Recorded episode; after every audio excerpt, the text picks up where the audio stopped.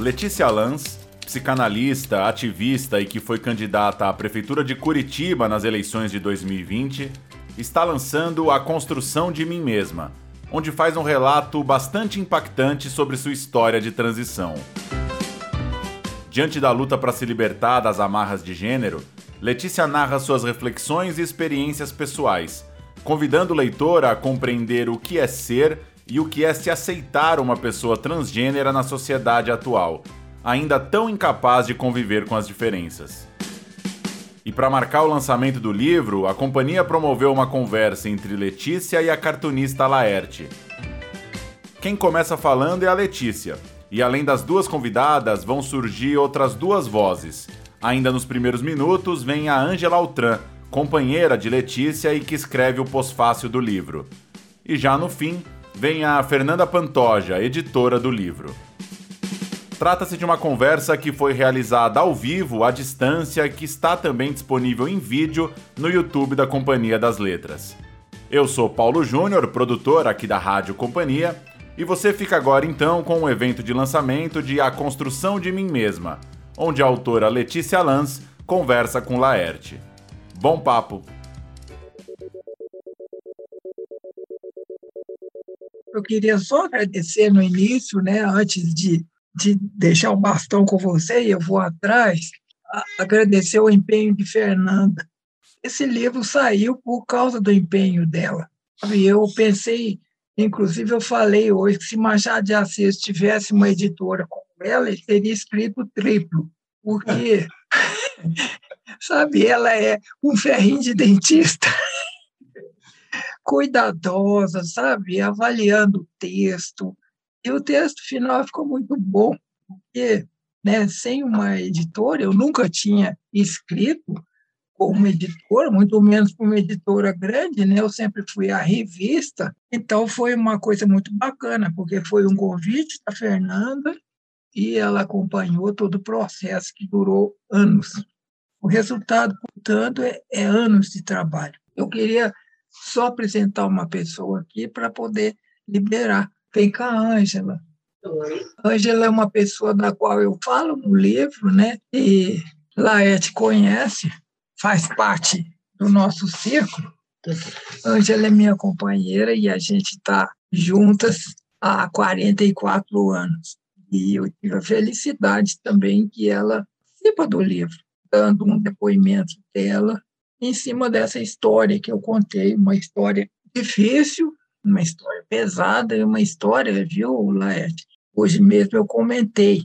Eu não quero que seja exemplo para ninguém. Eu não tenho nenhuma vocação messiânica.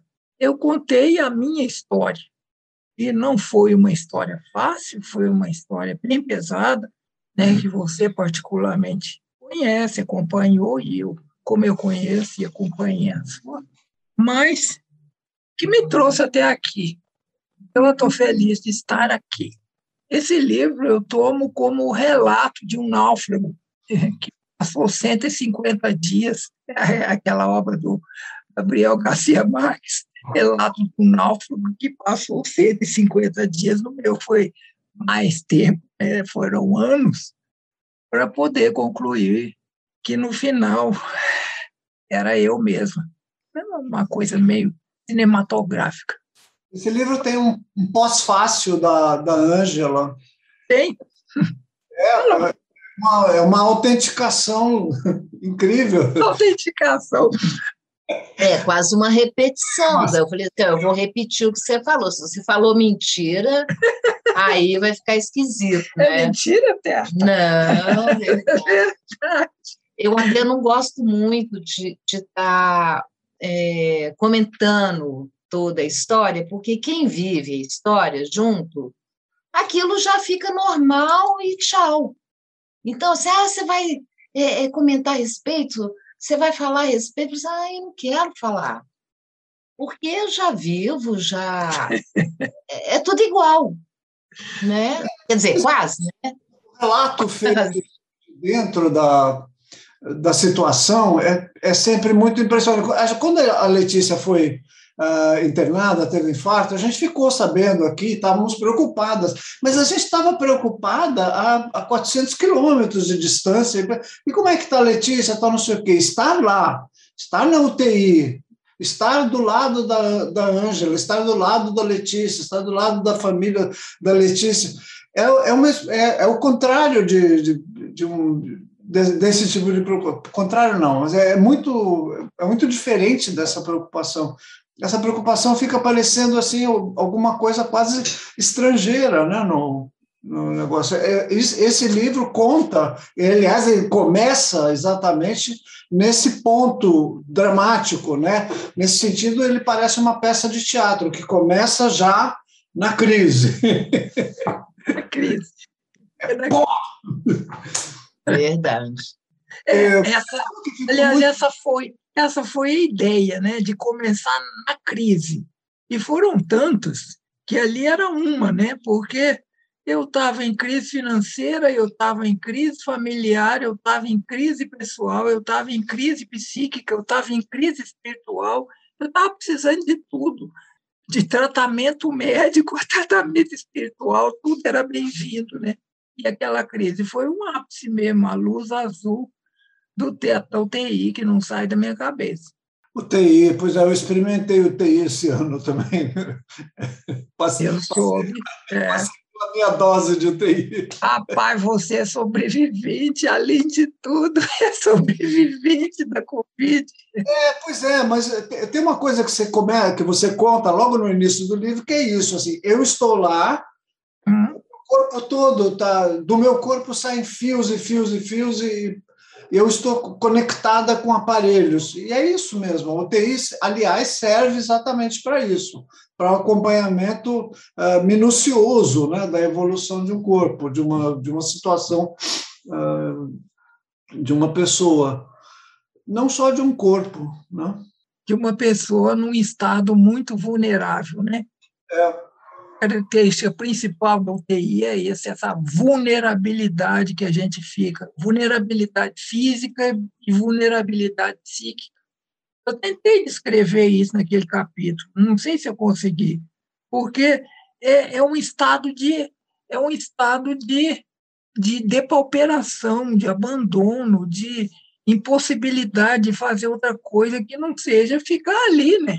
Você falou que esse livro levou muitos anos para ser feito. Uh, você escreve de um jeito que não parece um, uma escrita custosa, não parece que te deu trabalhão escrever. Não, a escrita não era custosa. Custoso era reviver aquilo tudo. Muitos trechos, eu posso dizer que muitos trechos do livro eu terminei de escrever chorando. Aí eu passava para a Ângela ler e vinha o feedback, está muito verdadeiro, mas é muito sofrido você reviver, né? E algumas coisas ali acompanharam também, né? Eu estou em permanente análise, então, na medida em que ia surgindo coisas, eu ia trabalhando na análise, tal forma que tem muita coisa ali que é sofrida. A escrita é rápida, mas chegar a ela como a história final que eu conto lá no último capítulo da sandália havaiana. Eu me lembrei daquilo numa sessão de análise, Laerte. E eu tinha, quando a sandália havaiana chegou no Brasil, era um artigo feminino. E eu me apaixonei por ela, né? pela, pela sandália havaiana. Eu não tinha recurso para comprar, não tinha nem como usar ou onde usar, porque seria taxado, evidentemente, da única coisa que classificava todo mundo na época e continua a classificar, que é viado. E aquele seria uma morte, uma morte social para mim. Então, o que, que eu fiz? Eu construí uma sandália havaiana, eu conto a construção dela, como que eu fiz, com detalhes de, de caixa de caixa de, de mantimento, de, de mercado, né? Tinha um armazém, eu fui lá, peguei uma caixa de papelão, recortei, né? Cobri de papel, papel de caderno de desenho, mas aí eu precisava fazer as tiras, aí eu fiz de borracha, borracha de bicicleta, aí ficava muito feio, eu revesti com umas tiras os retalhos que eu peguei da minha avó, aquilo ficou uma maravilha. Aí eu decidi que eu iria usar a minha sandália, né? que ela seria assim, um, marco na minha vida. E eu falei, é hoje. Aí eu escolhi, peguei a sandália e peguei um trecho de rua do bairro que eu morava, tirei o meu sapato, vou com abraço e coloquei a sandália. E fui toda linda, leve e solta, desfilando pela rua. Qual que é a primeira pessoa que eu encontro? Meu pai. Era um cara muito legal, mas a primeira coisa que ele fez foi confiscar a sandália, né? Eu nunca mais vi aquela sandália, ficou na minha cabeça. E eu me lembrei disso escrevendo o livro. E foi muito duro lembrar, porque hoje a gente se diverte com a história. De certa Mas... forma, é até estranho ter sido tão difícil lembrar, porque inclui o seu pai. E o seu pai está presente em muitos, em muitos pontos dessa, dessa sua narrativa, uh, de uma forma muito positiva, eu acho. Eu, eu acho Sim, que com certeza, com certeza. Com certeza ele está presente assim. Agora...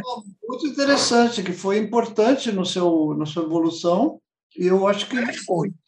É, essa... Inclusive a epígrafe que eu usei lá, você viu, foi aquela, né? Ai, você foi meu herói, meu bandido. A é. música do Fábio Júnior. Porque é, é, foi exatamente isso. Meu pai era bondade em pessoa, aceitação em pessoa. Ele, ele sabia da minha história desde sempre, ele me acompanhou sempre. Agora, dentro de uma rígida moral cristã, né, de classe média baixa mineira. Então, você imagina o que, que era isso. Para ele.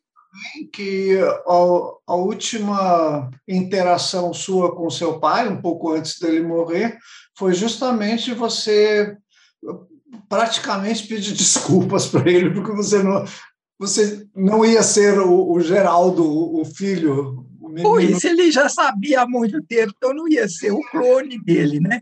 Principalmente torcer para o Atlético Mineiro, quer dizer, eu. Em compensação, tem o, o neto, né, o meu filho, o Samuel, que é tão doido com o Atlético que foi para o Marrocos assistir a derrota do Atlético. Ah, é? é nesse nível, sabe? Mas você vê como é que é a vida. Agora, aquele encontro foi uma coisa muito importante na minha vida. Ângela que me empurrou.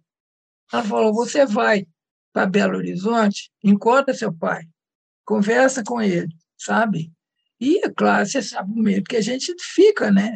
Nossa, eu pensei que seria desastroso, mas foi a melhor coisa que eu fiz, sabe? Porque eu me encontrei com ele, aí nós fomos juntos a um, um boteco que serve uma comida portuguesa maravilhosa lá em Belo Horizonte, Baltazar, né? Que é lá no Alto da Serra. E a certa altura eu falei com ele, pai, você sabe que você tem uma filha, né? Desse jeito. Ele olhou assim, eu tive, né? Sua irmã morreu. Falei, não, tem eu. Ele, ele ficou bem caladão, assim, sabe? Eu falei, pois é, pai, agora eu vou assumir mesmo, não vai ter jeito, porque a gente viveu muitos outros episódios, alguns deles eu conto no livro. Agora não tem jeito mesmo. Então, isso é muito importante para mim. Você sabe que eu quase morri. O seu pai uh, foi uma pessoa muito religiosa, você diz. Muito. E, e, no seu livro você conta que a religião foi tanto um, um, um elemento de dificuldade por causa, da, por causa da, dos dogmas né, da religião, das questões, da, de como a religião vê a organização da sociedade, mas que para você também foi a oportunidade de vestir uma bata, de ser coroinha. Era uma batina vermelha, porque. Você né, linda de coroinha. É, eu conheço. Fui, eu era, eu era, eu era coroinha de bispo caçado pela Igreja Católica. O João Cavate tem inclusive uma cidade no interior de Minas que se chama Dom João Cavate, em homenagem a ele. Né? Ele foi ele igreja, foi, foi perseguido e ele se refugiou no colégio de freiras, onde minha mãe tinha estudado, e eu fui nomeada coroinha de bispo caçado. Foi uma experiência magnífica. Eu fiquei ali uns três, quatro anos, né? E também era coroinha na paróquia do bairro. Então, quando tinha procissão, era a melhor coisa do mundo, né? Porque aí você punha sobrepeliz branca, rendada, e eu tenho mania disso até hoje, né? Elas sabem um pouco aquelas roupas bem rendadas. É a memória que eu tenho de um tempo e a única possibilidade de manifestação, porque coroinha, mexer com coroinha era equivalente para o inferno, né? É. Naquela época. Então, eu era protegida pelas leis de Deus. Bom, mas as leis de Deus também sabiam o que eu estava fazendo, né? Então, eu poderia ir de um lado eu estava protegida, mas do outro podia ir para o inferno, porque eu estava dando asas ao desejo, né? Eu não podia nem confessar isso para os padres, porque como é que cara que eu ia encarar o padre depois e falar assim, olha, aquela batina foi a coisa mais linda. Pecados, pecados secretos. Pecados secretos. Pois você, é. Uma das conversas que mais me marcou, que eu tive com você, foi por e-mail. Você me contou. Eu, infelizmente, não guardei esse e-mail. Foi, foi esse, você me contando da, da procissão uh, de, da Semana Santa, em que ah, as figuras são desenhadas na, nas ruas e são desenhadas justamente para se, serem desmanchadas. Essa é a beleza da coisa, não é? Uma beleza que é construída para Eu ser. Lembro, naquele programa que você tinha, você falou muito disso. Aquela forma de arte, né, que ainda prevalece em muitas cidades do interior de Minas, ela é belíssima, porque há todo um cuidado, todo um apuro para poder fazer aquilo para ser destruído né? simplesmente para passar o corpo de Cristo, o Corpus Christi, é a procissão de corpo. É, é, que aquilo não está sendo destruído, aquilo está sendo incorporado por um gesto religioso. Né? Então, o gesto religioso ele não está destruindo o desenho, ele está incorporando e se imbuindo dele. Essa, acho que é essa a, a ideia. Mas quando você me falou isso, eu fiquei assim como se eu tivesse tido uma epifania, porque é, é muito verdadeiro isso. Puxa, só uma pessoa religiosa sabe dizer isso. É como que a vida, né? É, a gente, a vida é assim também, né? A gente vai pisoteando e ela vai se incorporando, né? Vai, pois é, essas, essas coisas, belezas é todas. Eu lembro que a primeira vez que eu vi você como Letícia, Será que foi a primeira? Não sei, mas foi naquela peça, que era uma peça do, do Contar do Caligares. Caligares. Como é que chamava a peça? Eu me esqueci. Era uma peça era... que era um homem que ficava fazendo tele, ficava entrando em, em, em chats de, pela internet e se vestia de mulher, né? Se, hum? se vestia, e ele tinha essa, essa essa vivência secreta ali no, no porão da casa dele. Nós fomos e você convocou essa essa essa ida ao teatro uh, pela pelo BCC ali. Você falou todo mundo montada, né? E eu não fui montada, eu fui que nem Laerte mesmo. E eu via você, você, a Marcia Rocha, uma menina chamada Michele. Quem estava? A Bruna Schneider. Estava a Marisa também, uma Marisa. Marisa, é verdade. Marisa Tomasi. Isso, eu sei que eu olhava vocês e eu falei assim: nossa, como vocês são grandes. Mas não era uma, era uma coisa, uma impressão assim, era uma impressão muito especial, assim, como vocês ficaram assim grandes. E você virou para mim e falou: você também pode ficar. eu olhei assim, tá?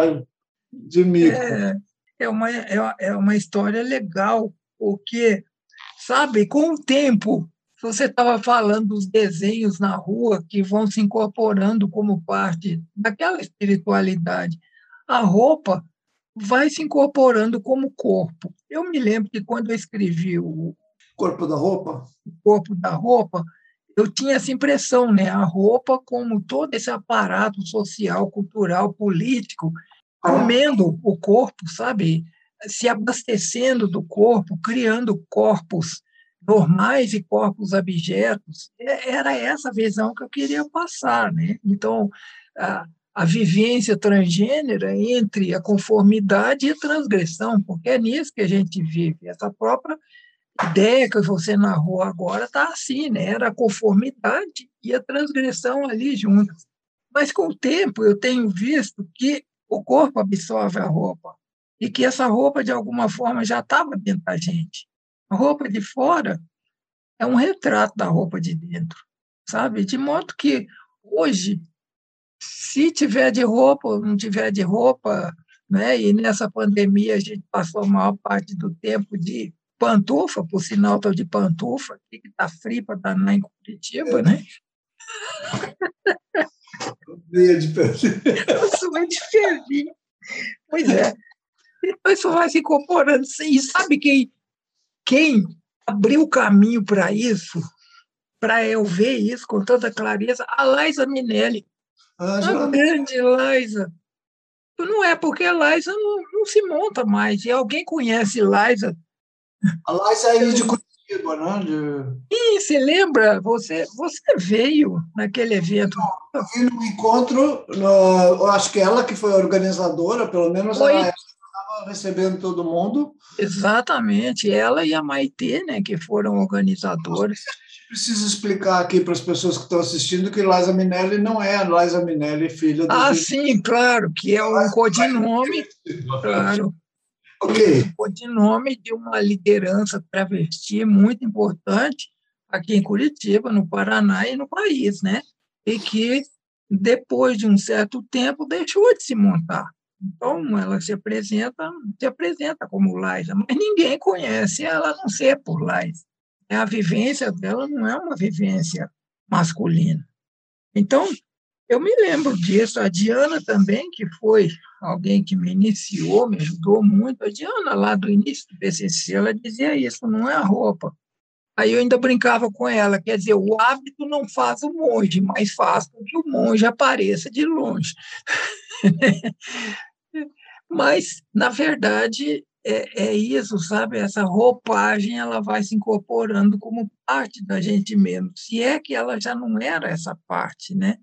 Era uma parte apagada, uma parte escondida. Talvez por isso você tenha tido aquela visão das outras, né? Porque era uma parte escondida que brota de repente. Então, hoje, anos depois, a gente olha assim e fala: que coisa, que coisa. Não consegue falar outra coisa senão que coisa. Eu tenho acompanhado uh, o aparecimento de algumas pessoas trans uh, nas redes que eu frequento, assim, Twitter, Facebook, essas coisas. E, por um lado, eu acho que, que existe um, um, um território mais livre para essas pessoas se exprimirem, se manifestarem, estudarem, ocuparem lugares que a gente não ocupava enquanto, enquanto trans. Mas, por outro lado, ainda acontece cada barbaridade de, de lascar Outro dia aconteceu um negócio que até virou filme uma vez. A, menina morreu e a família enterrou ela como homem, até pintou. Sim, Sim tem o um filme. Os sapatos de. É exatamente, é um sapato. eu acompanhei isso. É, e, e a, a, o evento é igualzinho o que aconteceu agora, é igualzinho.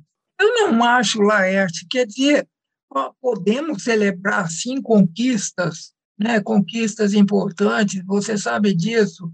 Mas, olha, em termos gerais, eu acho que nós estamos na, na idade da pedra ainda, sabe? Você imaginar que uma pessoa é, é morta, pelo menos duas, três mulheres trans são assassinadas pelo simples motivo de ser uma travesti, de ser uma transexual. Isso é muito grotesco. Ou, ou declarações terríveis feitas por celebridades né, a respeito da, da conduta LGBT. Tem hora que eu paro assim e penso: olha, todo o esforço, de repente, não produziu tanto resultado. E pior, eu vejo dentro dessas próprias redes sociais que você se referiu, eu não participo, eu vejo, acompanho, eu vejo posições muito reacionárias. Por exemplo, continua uma defesa quase intransigente do binarismo de gênero, homem e mulher. Então, quando alguém propõe uma outra identidade que não seja relacionada a essas duas, é um, é um quiprocó, né? é um vale-me Deus. Parece eu, quando surgi, que eu falei, eu sou, né, eu sou mulher, mas eu tenho preferência por mulheres. O quê? O quê? Porque isso aqui é a própria cis heteronormatividade, né? A, a toda. A toda.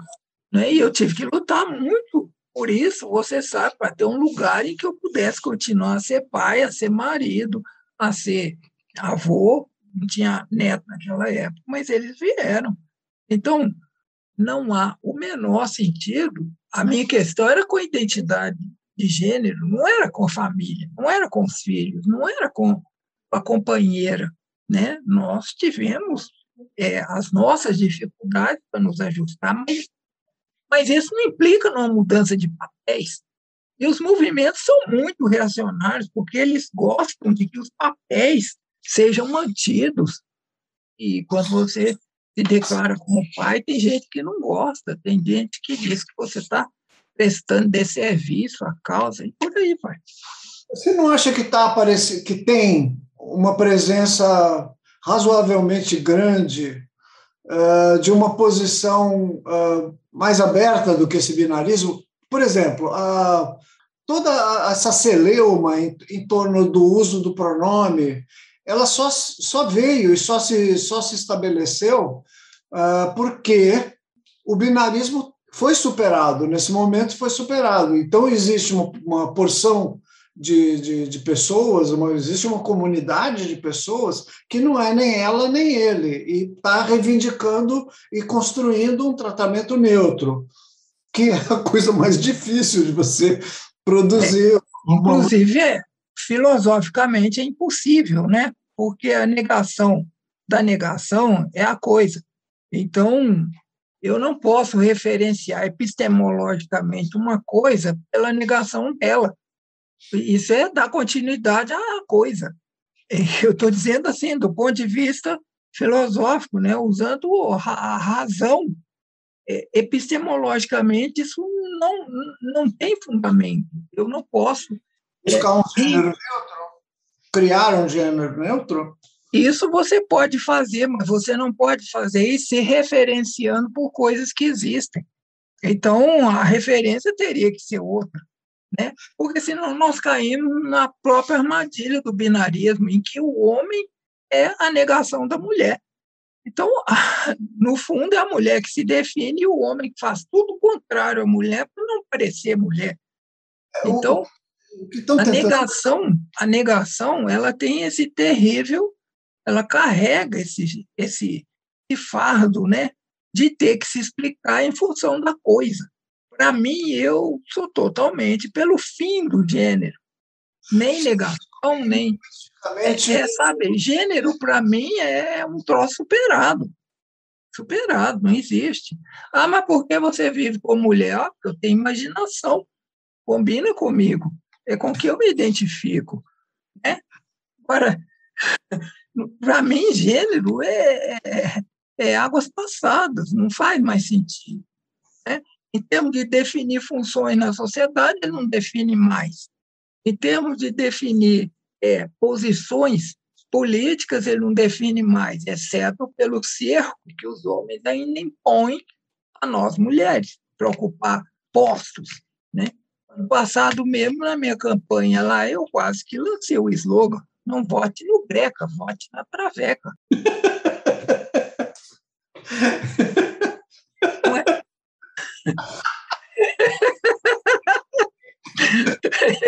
Não fez isso.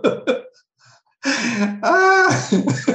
Mas fora isso, o gênero está sobrando mais que giló na janta e os caras continuam a brigar por gênero, inclusive dentro de movimentos que deveriam combater gênero de manhã à noite é, é o algoz, é o algoz das pessoas. Ah, mas eu quero entrar para esse clube. Bom, mas como você quer entrar para um clube que te negou o ingresso no momento que você nasceu? Não, não pode entrar para esse clube. E, e daí vai, sabe? Então, para mim, gênero é a última fronteira. O dia que nós superarmos gênero. Trabalhar na, no estabelecimento de um gênero neutro na linguagem é reforçar a, existência de gênero?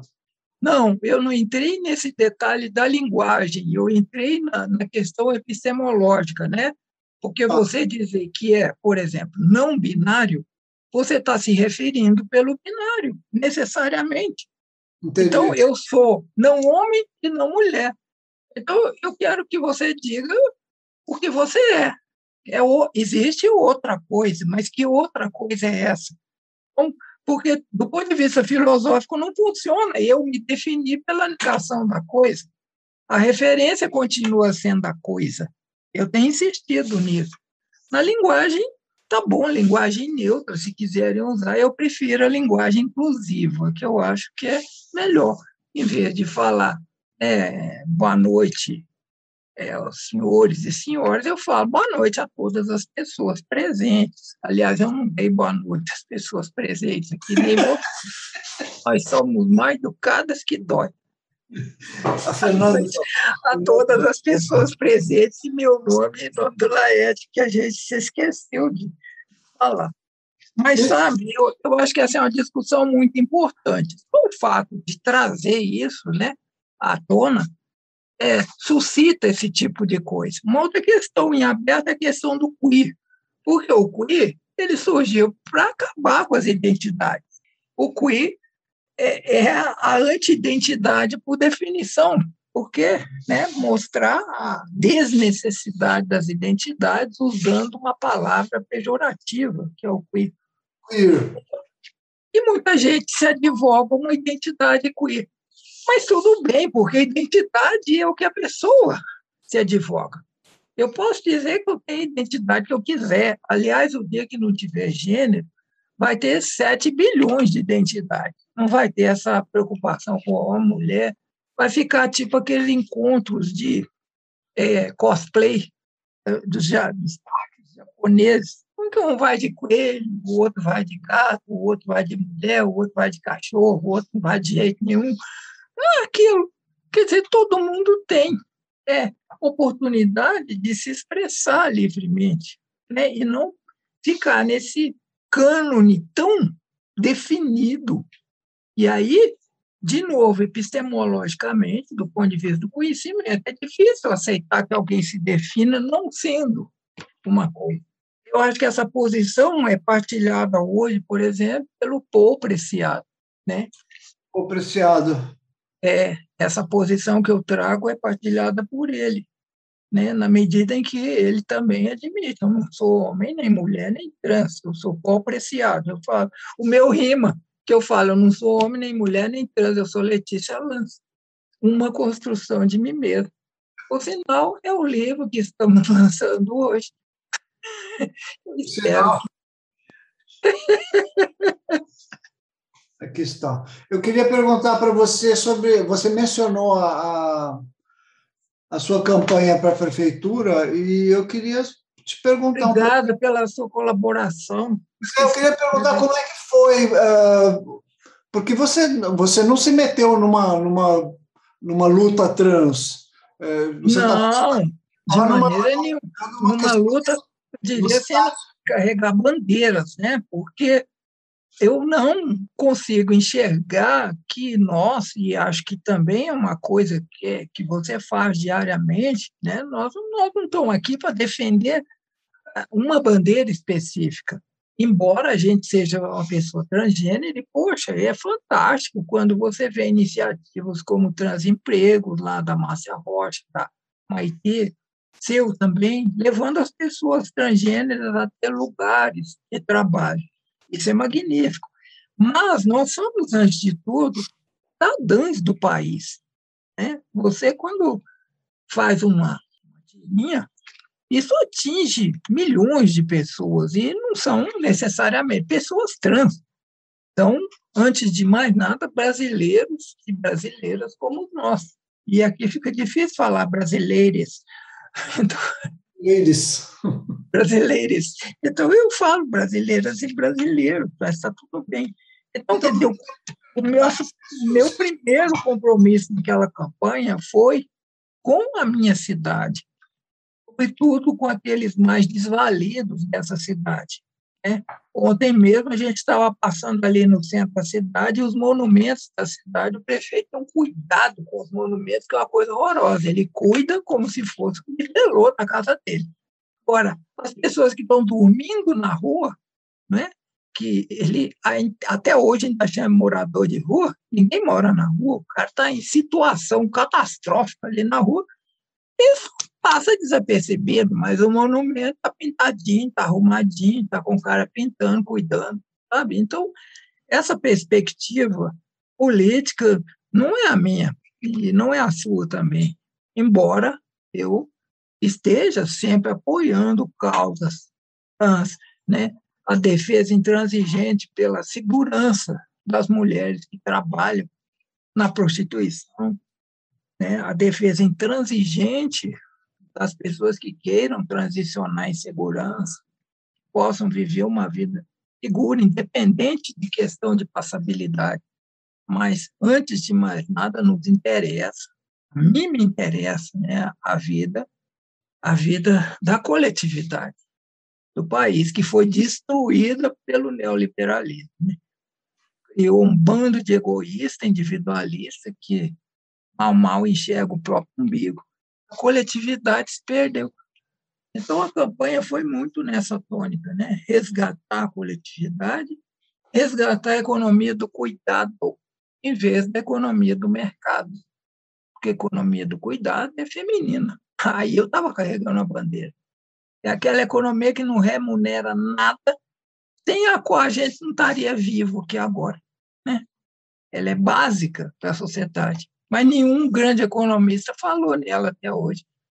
Tirando a Silvia Federici e outras feministas, não tem. Não tem conversa sobre. Então, resgatei isso. Falei, a única coisa capaz de deter a economia do mercado é um incentivo pleno e total à economia de, de, de cuidado. Né? Vamos. Essa ideia da, da economia de cuidado é bom. É bom, quem trabalhou isso muito legal, e foi na época da campanha, foi muito legal. Esse cara que é muito inteligente, nossa, tenho uma admiração enorme por ele, que é o, o Gregório do Vivier. Gregório do Vivier, é um dos melhores, eu acho que é o melhor programa que tem. É, um é. cara genial, genial. Muito é. bom. Lutando com você, essas são as melhores coisas que tem nesse país, né? Se abrir a folha e ler Laerte, e assistir o Gregório, que eu assisto no, no sábado de manhã. Eu ir lá, lá, a gente assiste sábado de manhã, né? Porque sexta-feira de noite a gente não vê. Mas aí, sábado de manhã, sempre muito bem colocado. Onde vocês vão sexta de noite? Ou sexta vão dormir? Olha, a gente. Cedo, assim. não, seja, não seja indiscreta. O meu patrão virou, virou dormir cedo. Eu virei uma senhora que dorme cedo. Assim, tipo, eu, eu vejo também o Greg, o Greg News no sábado. Você consegue ver? Ah, no sábado, é, também. Mas olha lá, Ed, a, na, na, agora na pandemia, nós viramos duas senhoras, assim, sabe? Impolutas. Sabe? Impolutas. Impolutas. Vamos Vamos ao mercado e a gente escolheu um mercado bem grande que tem, que tem preço bom, que a gente vai, compra tudo, compra as coisas, depois vai no sacolão, sabe? Nosso passatempo é esse, comprar tempero e no mercado. Né? Cinema, a gente ainda não animou a sair de casa. É, mês passado, em dois anos, pela primeira vez, nós fomos num shopping comprar um presente. Não tínhamos ido a um shopping, sabe? E agora, no fim do mês, eu estou pretendendo visitar meu filho lá no Rio Grande. Mas, fora isso, essa vida exemplar, monástica, de deitar às nove, levantar às seis. A Ângela tem coragem de fazer yoga às seis e meia da manhã. É coragem. É coragem. Nossa, é coragem. Eu estou completamente desiludido comigo mesmo, porque retomar. Ginástica, porque eu acho que É necessário.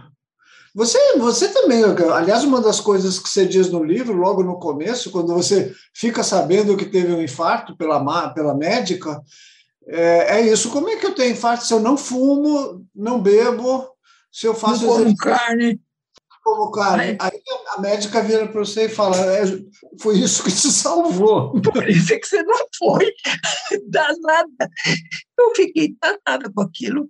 Quer dizer, poxa, mas olha, é isso, isso, isso. É tipo uma pessoa que passou a vida inteira né, fazendo jejum, abstinência, é, abstinência sexual, e chega no céu né, e vê aquele bando de devasso lá e fala, pô, o que vocês estão fazendo aqui? O cara vê, não era pecado, não era pecado.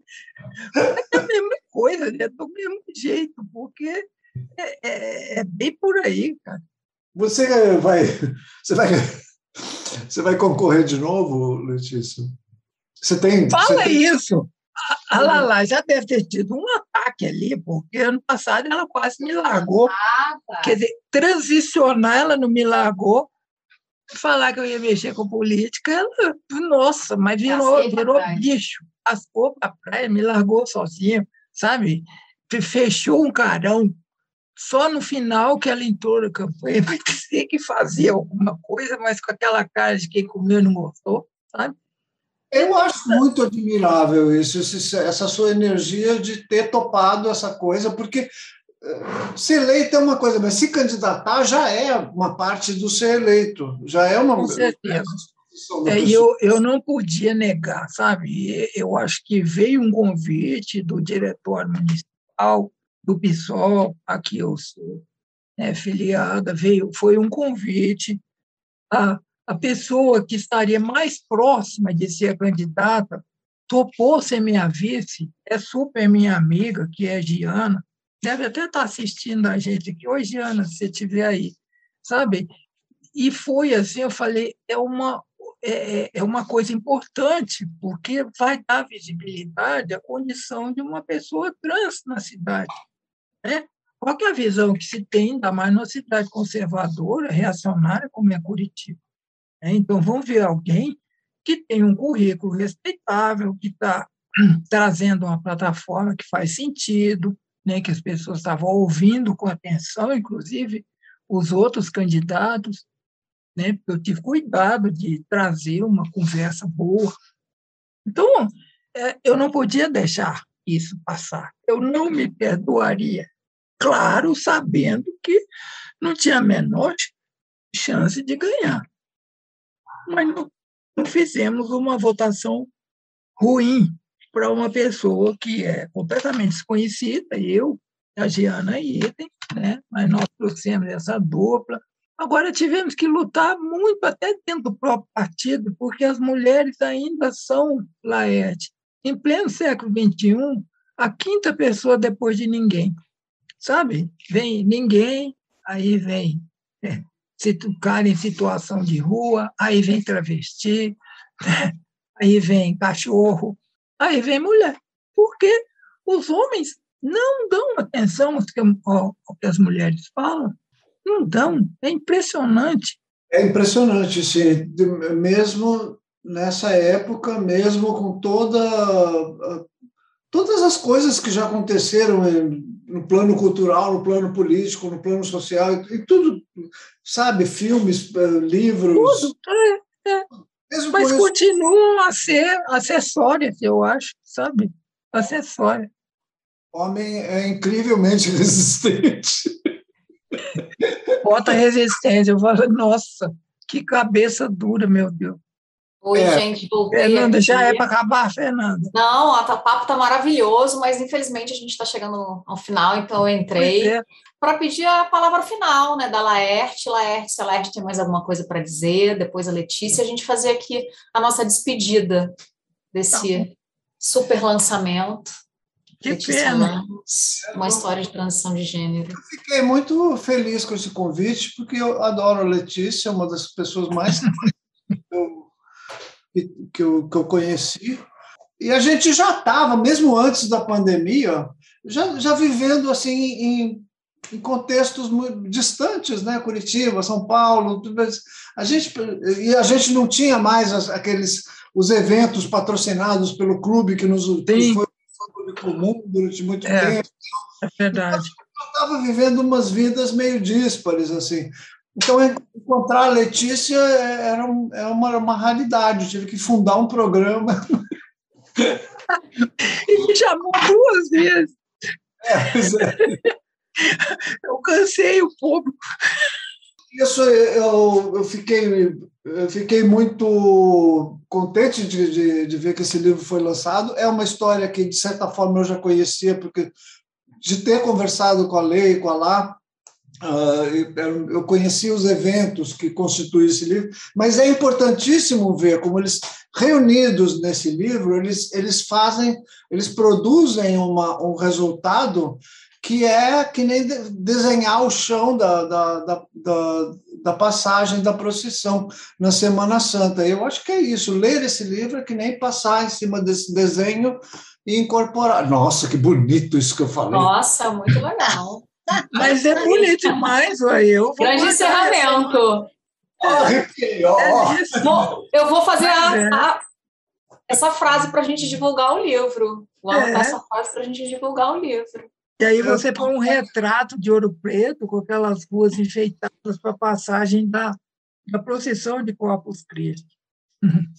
Letícia, você tem alguma palavra final para dizer? Sim, Fernanda, para agradecer de novo a Laerte, né, de deixar o tempo dela de vir aqui para a gente ter essa conversa tão boa que duraria horas, porque o nosso hábito, quando a gente encontra, é separar de madrugada. Em geral, meio cambaleando. Então, é uma oportunidade única, né? Porque a última vez que a gente se encontrou foi antes da pandemia. E uma oportunidade de estar lançando o livro, que eu volto a dizer, eu agradeço a você tremendamente por ser a editora que você é. Porque Mas, obrigada por tudo, um paciência, a paciência, a, a, a pertinência da, das críticas, dos comentários, né? ah, bateu o martelo final, agora acabou. Ponto. Isso aí. então, sabe, eu acho assim, foi fantástico o nosso trabalho, eu faria de novo com o maior prazer, viu? Agradecer a que está aqui, que me acompanhou sempre e que participa. Não deixei ela desistir, viu? Ela assim, não, Queria agradecer muito a Ângela também por todo, todo o apoio. Eu sempre senti que você tem, sempre esteve muito perto da Letícia, durante toda esse, essa jornada aí. É, agradecer a Letícia também por tudo, foi um grande prazer mais uma vez. Agradecer as pessoas que estavam aqui assistindo a gente. Agradecer a Laerte por ter participado com a gente, foi maravilhoso. Um beijo para vocês. Obrigada, Laerte. Obrigada, Letícia. Obrigada, Ângela. E até uma próxima. Espero que a gente possa bater muitos outros papos maravilhosos. Beleza, Fernanda.